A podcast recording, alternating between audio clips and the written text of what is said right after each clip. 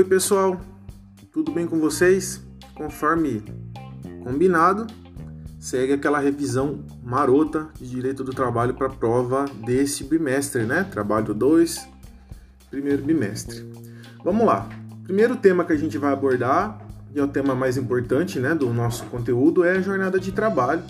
E a jornada de trabalho ela pode ser conceituada é, como o tempo que o empregado está à disposição do empregador aguardando ou executando ordens. No Brasil, a jornada de trabalho é de em média 8 horas por dia, o máximo, na verdade, de 8 horas por dia, é, e 44 horas semanais, mas pode ser disposta de maneira diversa, né, seguindo esse patamar máximo de 8 horas diárias e 44 horas semanais, por norma individual ou norma coletiva. Portanto, pode haver regulamentação em patamar inferior, nunca superior às 8 horas diárias, 44 horas semanais. Lembrando que se eu tenho uma jornada 12 por 36, por exemplo, eu não tenho uma jornada que vai extrapolar esse limite, porque a jornada 12 por 36 é, ela não dá né, um, um volume superior a 44 horas semanais. Então, atenção. Importante destacar, né, lembrar do artigo 4 que ele estabelece além do conceito de jornada de trabalho, algumas situações que não serão consideradas é, tempo à disposição do empregador. Então, quando o empregado ele está na empresa é, aguardando a melhoria de condições climáticas ou é, se prevenindo de eventuais eventos que tra tragam insegurança às vias públicas, ou né, o próprio artigo traz alguns exemplos né, de prática, ele realizar, esse empregado estiver realizando práticas religiosas, descanso, lazer, higiene, etc. Então, são situações que não se configuram como de trabalho efetivo. Exceto, né, uma situação interessante, se o empregado, é, empregado, por exemplo, a questão de troca de, de troca de roupa, de troca de, de uniforme, é considerado jornada de trabalho? Somente se essa troca for obrigatória ser realizada na empresa. Atividades de estudo é considerada jornada, são consideradas jornada de trabalho? Se for obrigatório, se for um curso que for exigido pelo empregador, sim. Então, é um ponto para a gente destacar. Também, uma questão importante são as questões referentes à jornada, as horas em itinerário, itinerário o período de deslocamento, que hoje para os trabalhadores urbanos ele não mais se aplica, mas para os trabalhadores rurais nós vimos em aula que há discussão. Né? Então, como a CLT não se aplica aos trabalhadores rurais, é, a mudança que foi trazida pela reforma trabalhista, em tese, poderia ter deixado essa categoria de fora. É uma visão que vem sendo construída nos tribunais, então, é, sobretudo no TRT da 15ª região, vale a pena ficar atento. Outro ponto importante é, para a gente destacar é que é, a jornada, como eu disse para vocês, ela é de 8 horas diárias e 44 horas semanais como regra, regra geral, mas ela pode ser fixada em patamar diverso, que nunca pode ser superior às 8 horas diárias ou 44 semanais. Pergunto para vocês, caso haja norma coletiva, norma individual, lei que fixe a jornada de determinada categoria profissional em patamar diferente, que, que vai prevalecer? A regra geral da CLT, da Constituição, ou a regra específica? Vai prevalecer a regra específica, ok? Importante também destacarmos né, que a, o controle da jornada de trabalho ele deve ser feito por para aquelas empresas que tenha mais de 20 trabalhadores, ela deve ser feita por registro de ponto. Hoje esse registro de ponto ele é digital, né?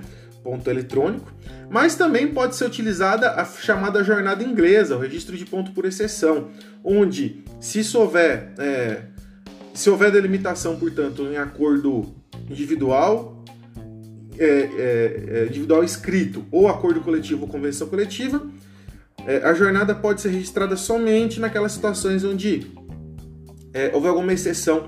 Então, eventualmente quando o empregado, o empregado ele faz hora extra ou ele sai mais cedo, aí seria feito o registro. Caso contrário, não haveria necessidade. É a chamada jornada inglesa. Isso é chamado ponto por exceção e ele é previsto desde 2019 na CLT. Então, é, fiquemos atentos. É, uma outra situação que vale destacarmos, gente, é a questão do, da compensação de jornada. Então, se o empregado ele trabalhar a mais do que a sua jornada regular, se considera né, que ele está em hora extra. Se considera que ele está cumprindo jornada extraordinária. Isso, em regra, conforme a gente vai ver já já, isso, em regra, é, implicaria para o empregador uma, consequência importante, que seria é, pagamento de adicional de hora extra, de, de pelo menos 50%, né, sobre o valor da hora normal trabalhada. Pois bem, é possível para o empregado e para o empregador eles realizarem acordos de compensação de jornada, ou seja, o empregado ele abriria, ele trabalharia mais num determinado dia e após é, esse trabalho extra, ele teria essas horas arquivadas, né, teria essas horas controladas em um determinado ponto, para que elas pudessem ser é, compensadas em outro dia. Então, isso é o regime de compensação de horas. Se isso for feito, o empregado ele não precisa, ele não vai ter direito às horas extras, mas também quando ele trabalhar menos, essas horas não serão descontadas no seu salário. Esse regime de compensação de horas ele pode ser feito de maneira escrita ou pode ser feito de maneira verbal, ou até mesmo de maneira tácita, desde que seja é, realizada a compensação no mesmo mês. Importante a gente destacar é, que é, o mais comum desses regimes de compensação de horas são os chamados bancos de horas. Né? Então, no caso do banco de horas, ele pode ser constituído de maneira é, semestral ou de maneira anual. O banco de horas semestral ele vai fazer o controle, o acúmulo, né? o, é, é o gerenciamento de todas essas horas extras é, que o empregado realizar durante seis meses. Então, é, durante seis meses, o excesso de trabalho em um dia pode ser compensado no outro. É, esse banco pode ser constituído esse acordo de compensação de horas né, semestral, o banco de horas semestral, ele pode ser constituído por meio de acordo individual escrito, não precisa ser por norma coletiva, tem validade, portanto, de seis meses. Após seis meses, ele deve estar zerado. Nem empregado nem empregador devem dever horas para ninguém. Já o acordo banco de horas anual, que é o mais tradicional, ele só pode ser constituído por norma coletiva, né? E segue a mesma dinâmica. Então, ele vai ter é, vai ser constituído por acordo ou convenção coletiva e vai ter validade de um ano. Essa é a diferença, essa é a grande diferença do banco de horas anual. Então, são os aspectos interessantes para se destacar com relação é, à norma, a, a, acordo de compensação de horas. Importante também a gente destacar é, a possibilidade de redução de jornada de trabalho com redução de salário quando a empresa ela tem, né, passa por algum tipo de dificuldade econômica. Lembrem-se da questão aí da pandemia, que possibilita a redução em até 70% da jornada de trabalho, com redução de 70% do salário. E hoje a gente também tem a jornada de tempo parcial, que prevê né, jornadas de 26 ou 30 horas semanais, tá? É, que vai ter, estabelece também salário proporcional e que é, tem uma situação. e estão regulamentadas no artigo 58A da CLT e são interessantes, vale a pena a gente destacar. É, o menor de idade, o trabalhador menor de idade, ele não pode realizar jornada extraordinária, ele não pode ter uma jornada superior a 8 horas por dia, exceto quando a empresa ela é, necessitar de auxílio para realização de serviços é, inadiáveis. Então, é, veremos isso mais à frente. Então, é, fica essa ressalva. Uma outra espécie de jornada que a gente tem são as de turnos ininterruptos de revezamento. Então, a empresa ela nunca fecha e os seus empregados são submetidos a turnos que podem ser de 6 ou de 8 horas. E esses empregados então vão, estar, é, vão, vão ficar à disposição do empregador, vão realizar trabalhos de 6 ou 8 horas, né? e vão é, trabalhar em determinado período durante a manhã, determinado período durante a tarde, determinado período durante a noite. Então, esse turno ele vai girar. Se nada houver disponível, disponível é, estabelecido em norma coletiva, essa jornada pode ser de no máximo 6 horas. Se houver disposição em norma coletiva, essa jornada pode ser até de 8 horas. Então, esse é o principal aspecto para se destacar quando a gente fala de turno ininterrupto de revezamento. Com relação aos intervalos para descanso, intervalo intra-jornada e intervalo inter-jornada. São dois intervalos fundamentais quando a gente, diz, a gente é, é, analisa a jornada de trabalho. Então, primeiro intervalo, intervalo interjornada ou entre jornadas é aquele que se dá entre o final de uma jornada de trabalho e o início de outra. Ele deve ser de no mínimo 11 horas consecutivas. É, caso não seja observado, o empregador tem que pagar é, essas horas faltantes como horas extras e na sua conta não entra o período referente ao descanso semanal remunerado. Já os intervalos intra-jornada são aqueles que acontecem dentro da jornada de trabalho. Né, que, é, quem trabalha tem jornada de trabalho de 4 a 6 horas tem direito a um intervalo de 15 minutos de descanso. Quem tem uma jornada superior a 6 horas tem um intervalo de, de 1 a 2 horas. Lembrando que, esse caso de jornada de trabalho superior a 6 horas, é, por norma coletiva, esse intervalo pode ser reduzido para 30 minutos. Então fica a ressalva. É... Com relação ao descanso semanal remunerado, o que, que vale a gente destacar? O, DSR, né, o descanso semanal remunerado, ele é um dia, é um, é um, é um dia que é garantido de descanso semanal ao empregado, que vai ser gozado preferencialmente aos domingos. Preferencialmente, não obrigatoriamente. Além da folga, o empregado tem direito à remuneração por esse dia, desde que ele trabalhe de maneira correta, não tenha nenhuma falta injustificada durante a semana. Caso ele tenha essa falta, é, o empregado vai perder direito à remuneração do descanso semanal remunerado, mas não ao descanso em si. Para algumas categorias profissionais, essa folga pode ser concedida em outros dias. Então, a gente tem que observar. Quem trabalha, por exemplo, no comércio varejista vai ter uma folga aos domingos durante, durante é, por, por mês, né, uma folga aos domingos por mês. As outras folgas, né, as outras folgas semanais serão, poderão ser em outros dias. As mulheres têm direito à folga aos domingos pelo menos uma vez a cada 15 dias. Então, vale essa observação.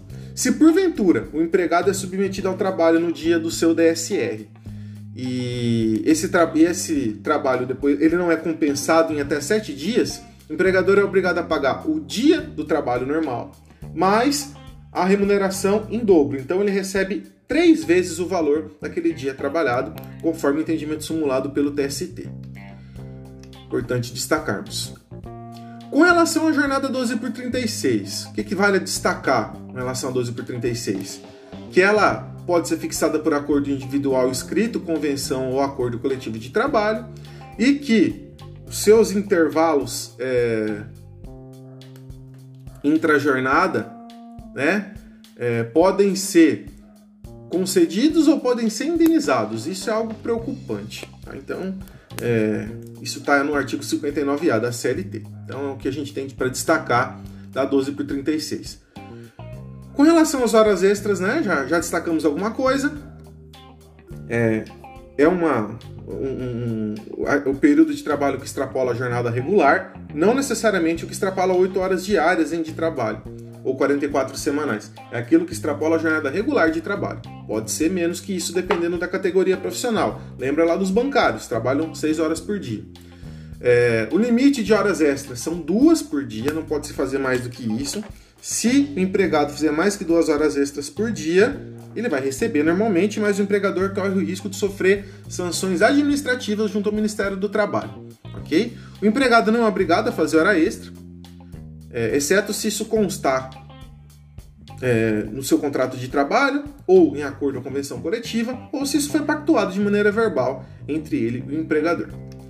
É, o empregado somente vai ser obrigado a realizar horas extras no caso de necessidade de realização de serviços extraordinários, né, motivados por caso de força maior ou de serviços inadiáveis.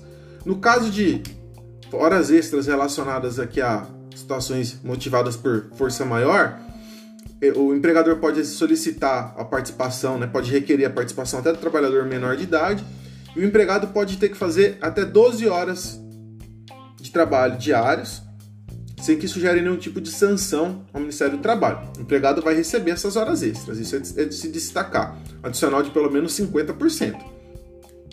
Mas não vai gerar nenhum tipo de punição administrativa. No caso de serviços inadiáveis, não pode contar com ah, o trabalho do menor de 18 anos. Então, fiquemos atentos com relação a isso. É, o que, que é importante a gente destacar é, também com relação a esses aspectos. Para a gente finalizar aqui é, essa nossa breve revisão, isso é apenas uma breve revisão, só para dar um norte para vocês. O regime de sobreaviso. O regime de sobreaviso é o regime de plantão. O empregado fica à disposição do empregador. Caso o empregador necessite, ele convoca o empregado para trabalhar. O empregado precisa ficar em casa, precisa ficar em um local específico? Segundo o entendimento do TST, hoje não mais. Ele vai ficar em um local onde ele pode ser contactado. Esse período de plantão de sobreaviso é de no máximo 24 horas. Caso o empregado não precise trabalhar, ele só fique de sobreaviso, ele vai receber um, uma, uma, remuneração nesse dia a mais é, no valor de um terço sobre remuneração normal de trabalho. Caso ele necessite trabalhar, ele ganha o dia normal de trabalho, ok? É... E quais são as categorias que não recebem esse controle da jornada de trabalho? Quais são as categorias que, em tese, não têm direito à hora extra? Então, primeiro, aquelas categorias que exercem atividades é, externas que não podem, que não, que não são suscetíveis a controle de jornada, por exemplo, vendedor externo. Hoje cada vez mais difícil em razão da, da disseminação aí dos aplicativos de comunicação, enfim. Os gerentes, não é qualquer gerente, tá? Não, não basta ser chamado gerente. É gerente aquele cara que é considerado quem tem poder de gestão de fato, quem manda, quem tem poder de ajuste, de definir determinados rumos na empresa, quem tem autonomia e que, para exercer essa função, ganhe pelo menos uma gratificação de pelo menos 40% a mais do que o empregado comum, esse é o gerente. Esse não vai ter controle de jornada porque ele faz a jornada conforme as suas necessidades, tá? E por fim, a lei, né, a CLT fala dos empregados é, submetidos a regime de de teletrabalho.